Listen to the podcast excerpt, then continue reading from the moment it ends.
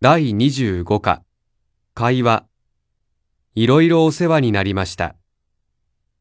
転勤おめでとうございます。ありがとうございます。ミラーさんが東京へ行ったら寂しくなりますね。そうですね。東京へ行っても大阪のことを忘れないでくださいね。もちろん。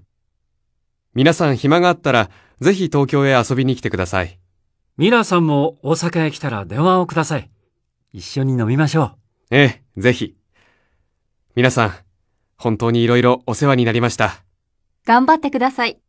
お体に気をつけて。はい。皆さんもどうぞお元気で。